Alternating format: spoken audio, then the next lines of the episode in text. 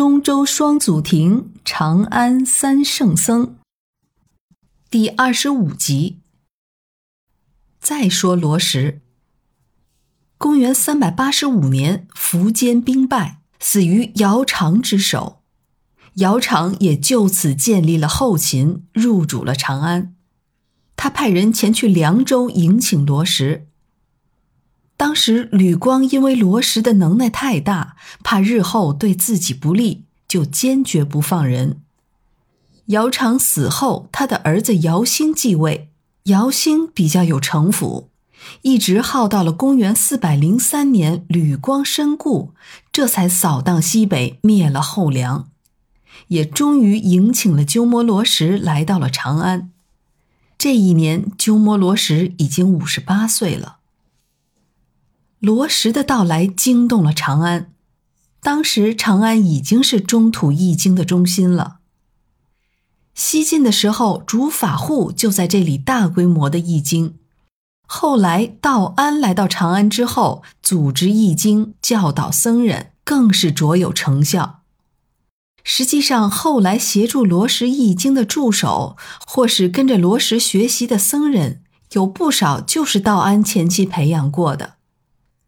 道安虽然遗憾的没能跟罗什会面，但是这也算是隔空交往了一番。罗什选在长安的逍遥园西明阁易经说法。逍遥园面对的叫龟峰，酷似释迦牟尼初传佛法的灵鹫山。鸠摩罗什相信这是佛祖的指点，于是就在这里修建了草堂寺。各地僧人纷纷来到这里学习，龟峰下面遍布几十座寺院，约有五千僧俗跟着鸠摩罗什学习佛法，抄录的佛经于是流传大江南北。在长安，鸠摩罗什译出了大量的经书，包括有《中论》《百论》《十二门论》《般若经》《法华经》《大智度论》。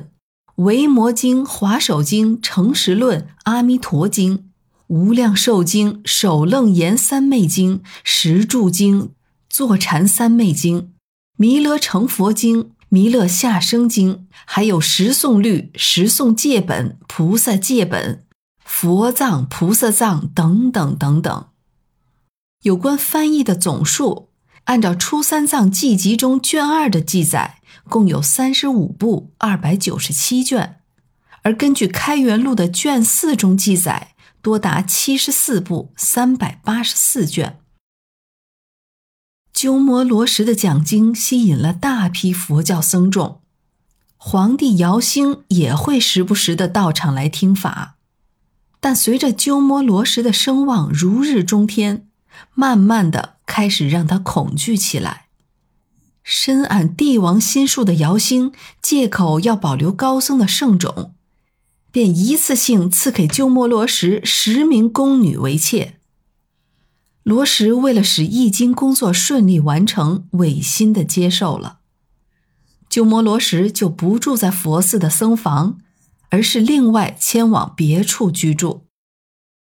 当然，寺中僧人就此多有议论，难免言语轻慢。或意欲效仿，法师于是聚集弟子，取出了一钵铁针，当众吞下，告知他们：如能做到，尽可学我；否则，各自持戒修行。弟子们个个惊服惭愧。